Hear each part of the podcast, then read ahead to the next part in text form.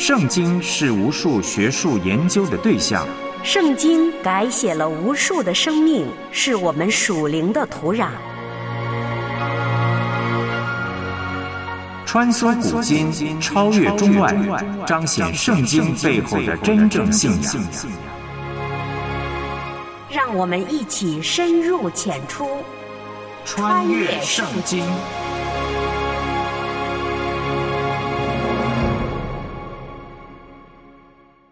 穿越圣经，带你回归圣经。我是唐曼。很多人看了扫黑除恶剧《狂飙》，对里面的黑帮老大高启强不仅不厌恶、不反感，反而是十分的佩服，因为他是从最底层被欺压的阶级逆袭成功，实现了许多人一辈子努力都不可能有的体面生活。尽管事实证明。那是虚幻的体面。还有在大哥的位置把控一切、被人敬重的感觉，实在太好了。哪怕那是消灭良知公义、牺牲他人的性命所换来的。高启强精于算计，善于包装，有着超强的意志力与心理素质，但万万没想到。最终，他会被没有任何提防的养女倒戈举报，苦心经营的一方霸业顷刻毁于一旦。面对死刑枪决，表面强大的他也再没法淡定了。再回到现实生活，那些纷纷落马的贪腐官员，和最近医药系统反腐风暴中榜上有名的大贪小贪。无论是贪污上亿的大老虎，还是上千万、上百万的苍蝇蚊子，他们在张开血盆大口的时候，可能从来没有想过自己有一天会被抓，会失去一切；没想过有一天，他们轻易得来的这些非义之财会突然的消失；更没想过该怎么样去面对严厉的法律制裁。他们也许觉得。自己所依靠的后台、所编织的关系网，还有自己所障赖的权利，都够硬、够结实。他们的巧妙伪装也难以被识破。反正贪欲妄念叫他们丧失了理智，失去了良知。正如《圣经以弗所书》四章十九节所说的：“良心既然丧尽，就放纵私欲，贪行种种的污秽。”一个吸毒上瘾的人会六亲不认，完全丧掉做人的尊严，眼里只有能给自己带来片刻陶醉的毒品。人一旦贪腐犯罪上了瘾，也是同样，眼里只有钱和美色。相信那些在审判席上痛哭流涕、认罪伏法的人，他们是真的后悔自己贪了又贪，一错再错。可惜人生没有后悔药可吃，有些错误是无法补救的。同样的，当有一天末日大审判来临的时候，面对最公义的上帝，人这一生拒绝认识神的错，也不可能会有其他任何补救的办法和机会了。因为先知所预告的一个又一个审判，都已经在历史上一一应验。我们一起来听由梁天禄播出、麦金牧师分享的今日信息。穿越古今，主爱已显明，永恒恩怨，救赎普及万民。顺服谦卑，在主跟前专心聆听，穿梭圣经里是主话语，是行主正道，走上窄路，穿越圣经。听众朋友，你好，欢迎收听《穿越圣经》这个节目，很开心我们又在空中见面了。穿越圣经这个节目呢，希望帮助每一位听众能够更加明白神的话语，成为遵行并且传扬神话语的人。那么，在上一次节目，我们就查考和分享了以西结书三十章二十三节到三十二章的二十二节，让我们先来重温一下。主前五百八十七年，那么神就给了以西结有关对埃及的审判的信息。那么神就摧毁了埃及的军事的优势，让巴比伦呢就取而代之了。你看，神允许诸国扩张势力呢，那是为了完成某一个特殊的目的。那么这往往不是我们能够马上能够来理解的。那么当我们看到军队和战争的时候啊，千万不要绝望，要记住神他在掌权，并且控制一切。啊，谁占尽优势呢？那么尽在其掌握中。那么另外呢，要为自己的国家的军队和政府的领袖啊来去祷告，啊，为神更大的目的的实现来去祷告。那么更要为神的旨意行在地上，如同行在天上来去祷告。以西结书的第三十一章，那么就论到了法老他的败亡啊。以西结把埃及呢就比作亚述啊，并称亚述呢是一棵巨大的香柏树。那么埃及人要看到强大的亚述国的覆灭呢，就是他们的前车之鉴了。那么埃及和亚述一样，为他们自己的强大和美丽啊，他们就骄傲了。那么这也将导致他们的覆灭了。那么埃及就像一棵大树被砍倒一样的，就彻底倒下了，就被送到死地了。你看，没有什么东西可以离开神，可以来长久的，啊，即便有光辉的文化和强大的军事力量的国家，他们也不例外。伊甸园中的树，那么可能是指其他啊妒忌亚述的力量还有繁荣的国家；那么列国中大有威势的人啊，可能是指尼布甲尼撒。第三十二章这个预言呢，是在耶路撒冷遭毁灭的消息传到巴比伦后两个月啊，由以西结在主前的五百八十六年啊，他所发出来的。以西结对很多邪恶的国家呢，就发出了审判的预言了。那么这些预言有他积极的一个目的，那就是他们就显明了邪恶呀会不断的被战胜啊，所有罪恶终有一天都将被神清除啊，人间将变成合神心意的一个完美的地方。那么这些预言呢，也在警告百姓啊，唯有神在掌管主权啊，就连法老这样权势极大的统治者，他们也要倒在神的面前，因为一切都在神的掌管之下。虽然法老把自己看得好像是少壮狮子一样的强壮，但是在神的眼中啊，这根本就算不上什么，他们只不过是一条在泥水中的大鱼罢了。那么神的审判呢，就是法老显出了他的真正的面目了。你看，谁否认神，那么都将会面对神的审判。好，希伯来人他们就认为，所有人啊死了之后啊都还有生命，而且有好有坏。那么埃及人对死后的生命呢，有他们自己的一些看法。那么金字塔就是为了让法老在另外一种生命中啊过得舒服而来建造的。那么以西结他的信息说，邪恶的国家已经扔到阴间了。那么埃及的命运啊就是这样。那么这里所用词句的诗意呢，要胜过他的教义，啊，这个信息就在提醒我们呢：任何想控制自己的未来以及死后的生命，但却藐视神的人，他们都是极其愚蠢的。好，在第三十二章的经文中，以西结在阴间，他就领着我们呢走了一圈，啊，在阴府中，神的所有敌人都在审判中被定了罪了。他们当中有很多人啊，很快的就经受到了他们曾加在别人身上的命运。那么这里虽然没有提到巴比伦，但是读者自己呢将会得出这个结论啊。如果其他所有国家都因反抗神而受到了审判的话，那么巴比伦啊，他也会在劫难逃的。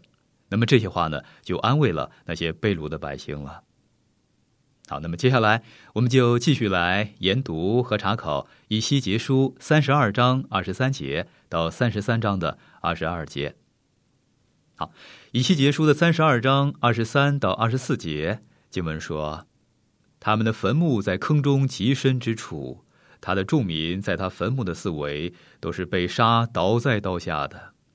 他们曾在活人之地使人惊恐，以兰也在那里。”他的群众在他坟墓的四围都是被杀倒在刀下，未受割礼而下阴府的。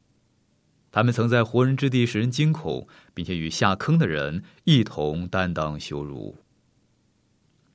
肉身被埋在坟墓里了，但是灵魂呢，却到了另外一个肉眼所看不见的幽冥的世界了。我们的主呢，他就称这个地方是不信的人要来去的受苦之地。那么蒙恩得救的人，他们在亚伯拉罕的怀中。那么后来呢，主耶稣对在十字架上悔改的强盗说：“那是乐园。”主耶稣就说了：“今日你要同我在乐园里了。”啊，那么以下呢，就是法老在阴府里边他所发现的其他人。以西结书三十二章二十六节经文说：“米舍、土巴和他们的群众都在那里，那民的坟墓在他四围，他们都是未受割礼被刀杀的，他们曾在活人之地使人惊恐。”好，以兰它是位于亚述东部地区的一个民族，啊，他们的勇士呢都是凶猛强悍，他们被尼布甲尼撒所征服，那么最后呢又复兴啊，并且成为了波斯的一部分。米舍和土巴啊，位于小亚细亚的东部，也就是今天的土耳其的中部。那么，在第三十八和第三十九章中呢，他们被描述为哥格的盟国。啊，哥格他是联盟的首领王子，他们都被列入了邪恶的国家的名单之中了啊，并且因跟神的百姓征战呢，他们就受到了审判了。好，以东他也在阴间里边以西结书三十二章二十九节经文说，以东也在那里。他君王和一切首领虽然仗着势力，还是放在被杀的人中。他们与未受割礼的和下坑的人一同躺卧。好，以东说的是闪族的语言，他们是犹大的邻邦。那么其国土呢，位于死海的东面和南面。那么主前八世纪时，啊，以东就落入了亚述的控制之下了。那么提格拉皮列斯三世的年表啊，那么就提到过这一件事儿。那么，直至一个世纪后，亚述巴尼帕驾崩时，那么以东呢，他仍在亚述的统治之下。那么，在这个期间，以东人他们经常被征召到亚述的军中。那么，因此呢，在年表中，他们就经常来出现了。好，以西结书三十二章三十二节经文说：“我任凭法老在活人之地使人惊恐，法老和他的群众必放在未受割礼和被杀的人中。”这是主耶和华说的。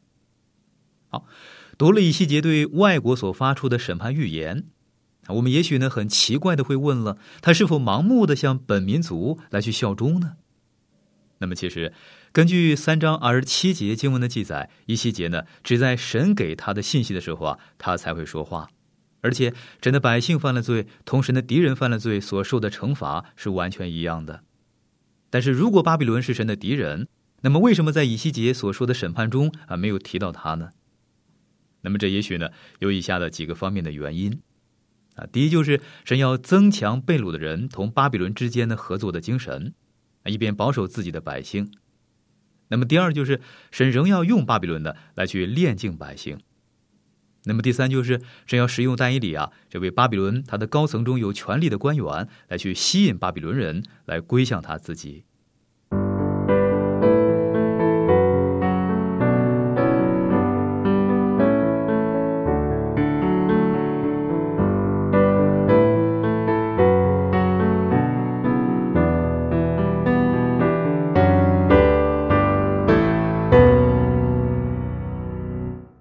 从以西结书的第三十三章开始，我们就进入到这卷书的最后的一段了。在第三十三到四十八章里边，我们会看到神的荣耀，还有千禧年国度的降临。那么，有关以色列临近国家的预言呢，在第三十二章结束时呢，就已经告一段落了。那么，这些邻国中啊，有些国家的领土和以色列的国土，他们是相连的，他们和以色列的关系呢是非常密切的。有些呢，甚至还是啊血脉相连的。那么，神在耶路撒冷被毁之前，他就说这些预言了。那么现在呢，我们就来到这卷先知书的第二个部分了，就是耶路撒冷被毁灭之后，以西结他所说的预言。以西结他还是在谈耶路撒冷，啊，他的主题呢是以色列地，但是信息啊却不大相同了。在第二十五章之前啊，所有的预言都是指向耶路撒冷的毁灭。然后呢，那么正如以西结他所预言的啊，耶路撒冷他就真的被毁灭了。那么现在呢，他放眼啊，未来将要降临的千禧年国度啊，到时候啊，神的荣耀将会再度的彰显在这个地上。那么，因此这段经文是非常之有趣的。啊，神不仅更新了以西结他的职分啊，也对他到目前为止的表现呢，都是非常的满意。那么从此以后，以西结对被掳的以色列人啊来去说预言，啊，鼓励他们呢要前瞻未来，要怀抱期待。那么在这之前，这些俘虏因着罪，他们就活在绝望之中。但是呢，以西结就遇见了以色列民他们的盼望。那么今天呢，信徒也应该是大有盼望，啊，这个盼望呢，不是寄托在啊人在世上的作为，啊，也不是寄托在上下起伏的心理的分析中。我们的盼望呢，不是一个哲理，而是有根有基的安立在神的道中。啊，神的话呢，在将来呀，必定会成就。神他是神儿女的引导者，那么这和以色列人进入千禧年国度呢，大不相同。那么事实上，我们乃是进入新的耶路撒冷。那么这正是今天基督徒我们的盼望。好，我们看以西结书三十三章，三十三章第一节经文说。耶和华的话临到我说：“以西结要重复这样来说，啊，他要我们牢牢记住，他不是在说他自己的一些看法或者是观念，他是在传达神的信息。”以西结书三十三章二到四节经文说：“人子啊，你要告诉本国的子民说，我使刀剑临到哪一国，那一国的民从他们中间选了一人为守望的。他见刀剑临到那地。”若吹角警戒住民，凡听见角声不受警戒的，刀剑若来除灭了他，他的罪就必归到自己的头上。好，那么神就恢复了以西结他原本的职分了。那么神把以西结就比喻作诚意的守望者了。那么在当时啊，几乎所有重要的诚意都会为了防卫呢而来去建筑城墙。那执政者他会指派守望者在夜间啊看守城墙，免得敌人来偷袭。那我想。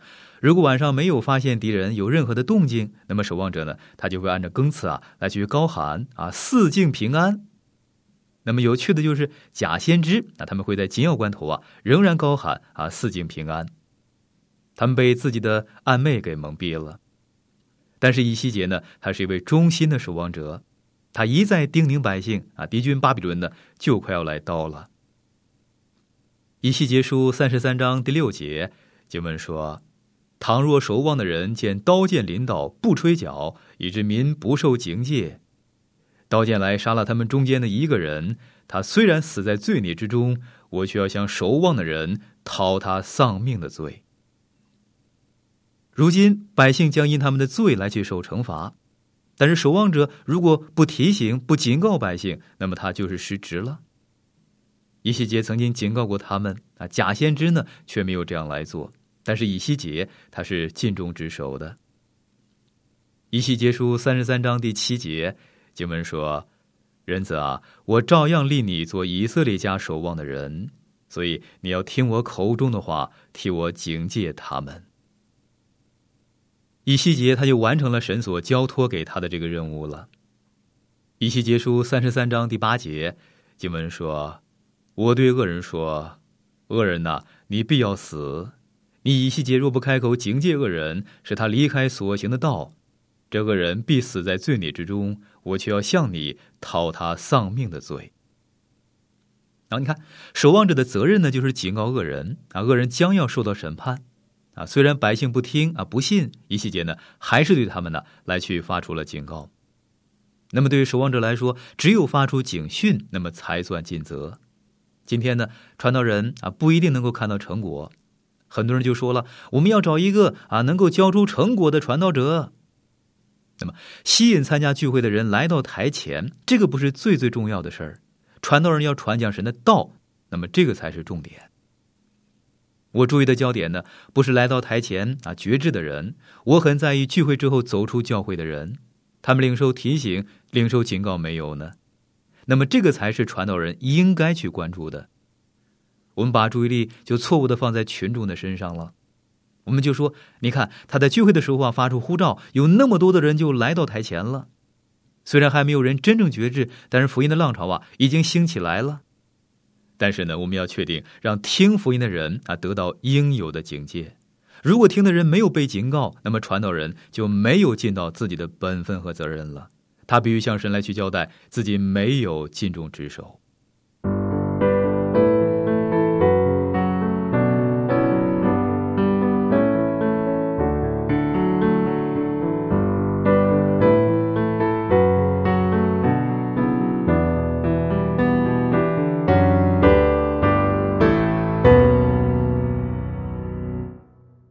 以西结书三十三章第十一节经文说：“你对他们说，主耶和华说，我指着我的永生启示，我断不喜悦恶人死亡，唯喜悦恶人转离所行的道而活。以色列家，你们转回转回吧，离开恶道，何必死亡呢？”那么这一节就充分的说明了神他并不愿意来实行审判。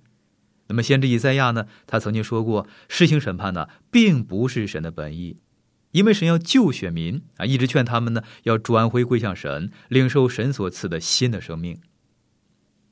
以西结书三十三章十七节经文说：“你本国的子民还说主的道不公平，其实他们的道不公平。”好，你看以色列民他们还在抱怨啊，他们埋怨神的审判呢不公平。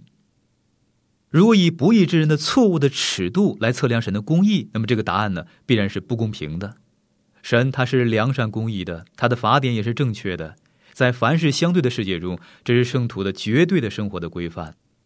那么作恶的人啊，之所以毫无根据的批判神的护理和恩典，那是因为他们的心已经被罪所玷污了，他们无法正视真理。那么人类的理性啊，因着罪已经完全败坏了，不能够再成为真理的尺度了。而唯有神所漠视毫无错误的圣经，那么这才是真理的标准，也是信仰还有生活的准则。好，以西结书三十三章十八节经文说：“一人转离他的意而做罪孽，就必因此死亡。”好，那么本节经文不是指有些人呢会失去救恩，不是这个意思。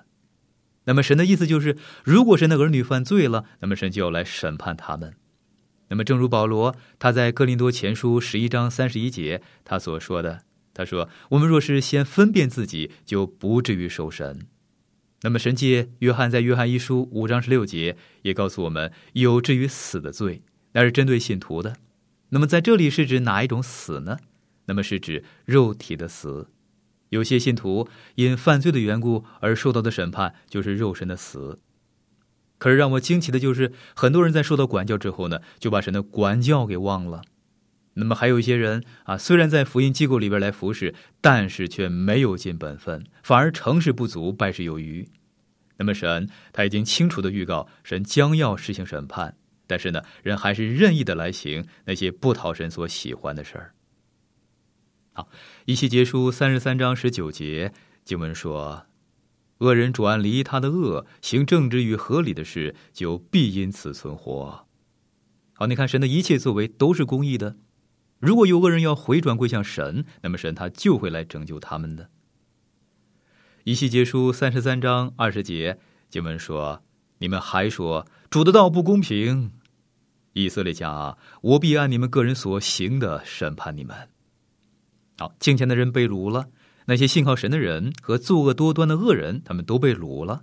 于是敬虔的人呢，就开始来埋怨了啊！看来呢，神并不公平啊！我们都有这样的经历。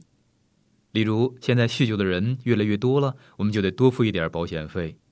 我不喝酒，但是呢，我得为那些喝酒的人呢来去付费。很多官员啊，他们乱花钱，我就得来缴更多的税金。那么这样公平吗？以色列善良的百姓认同他们的国家，因此受苦。但是事情呢，并不那么简单。啊，请听神怎么来说。神说：“以色列家啊，我必按你们个人所行的审判你们。啊，神要来审判每一个人，不管你是谁。到最后呢，我们都要站在神的面前来接受审判。如果你是神的儿女，他会按照你所犯的罪来审判你。但是呢，你不会失去救恩。”然而，如果你不信主，那么凡神所赐的一切都跟你无关了。那么，神在新约圣经彼得前书三章十二节，他说的很清楚。他说：“因为主的眼看顾义人，主的耳听他们的祈祷；唯有行恶的人，主向他们变脸。”好，你看，神没有说不听恶人的祷告，只说神听义人的祷告。那么这是指神没有义务聆听不信之人他们的祷告。那么当然，如果罪人呼求救恩，那么神他必定会聆听啊，会应允啊。不过重点是在不信的人啊，没有资格向神来求任何的赏赐。如果不信的人问神为什么许可这样的事发生在我身上呢？那么你要知道，这样的人没有资格要求神的怜悯。神乃是以神的公义来审判这个世上的世界。有些时候呢，我们忘了这个世界啊是神所造的，是属乎神的。好，以西结书三十三章二十一节经文说：“我们被掳之后十二年十月初五日，有人从耶路撒冷逃到我这里，说城已攻破。”以西结早就说过，啊，神告诉他耶路撒冷城啊将要被毁，但是到目前为止，他还没有接触到任何的消息。那么，等到圣城被毁的消息传到百姓耳中的时候，大家就都被吓坏了，个个无话可说。这个消息让他们呢就惊慌失措，他们从来没有想到真会发生这样的事儿。那么，就在消息传来的当天，伊西杰他的妻子就过世了。那么，神对伊西杰说：“不要为你的妻子悲伤，我要这些百姓明白，我已经弃绝他们的城。他们以为我一定会保护这个城，他们以为我一定不会毁掉这个城。”他们不相信我会审判罪，但是我必要审判。因此，不要为你的妻子悲伤，要让百姓认清圣城因为充满了罪已经被毁，城已经被攻破了。好，以西结书三十三章二十二节经文说：“逃来的人未到前一日的晚上，耶和华的灵降在我身上，开我的口；到第二日早晨，那人来到我这里，我口就开了。”不再缄默。好，在以西结书第二十四章的结尾，那么神向以西结就宣告耶路撒冷这个充满血腥的城市啊将要被毁。那么在第二十五到三十三章之间啊，神没有给以西结任何有关于耶路撒冷的预言啊，反而所给的是关于周围国家的预言。那么现在到了第三十三章，神就不再让以西结对耶路撒冷保持静默了。神对以西结说：“我要把有关耶路撒冷的信息啊。”来去赐给你。好，我亲爱的朋友，今天的节目时间就到了，我们要先停在这里了。如果您对节目中我所分享的内容有什么不太明白的地方，那么欢迎你哈来信询问，我们会很乐意的为您再去做说明。如果在你的生活中有什么难处，也请让我们知道，我们可以在主里哈彼此纪念和带祷。好，我们下次节目时间空中再会了，愿神赐福给您。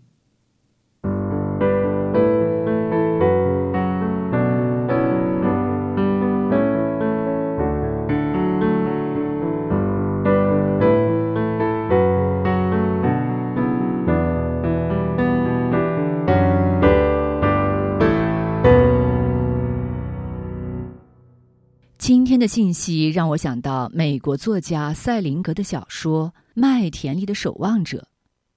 他讲了一个十六岁的男孩霍尔顿的梦想。少年人对什么都没兴趣，只幻想在一个麦田里守望着千千万万的孩子们不要往悬崖边上跑。这个故事或许是个隐喻。但基督徒却是明明的负有灵魂守望者的责任与使命。我们今天的节目就到这了，我是唐曼，明天我们再会。我最爱的一本书是上帝给我的一本书，叫我生命的一。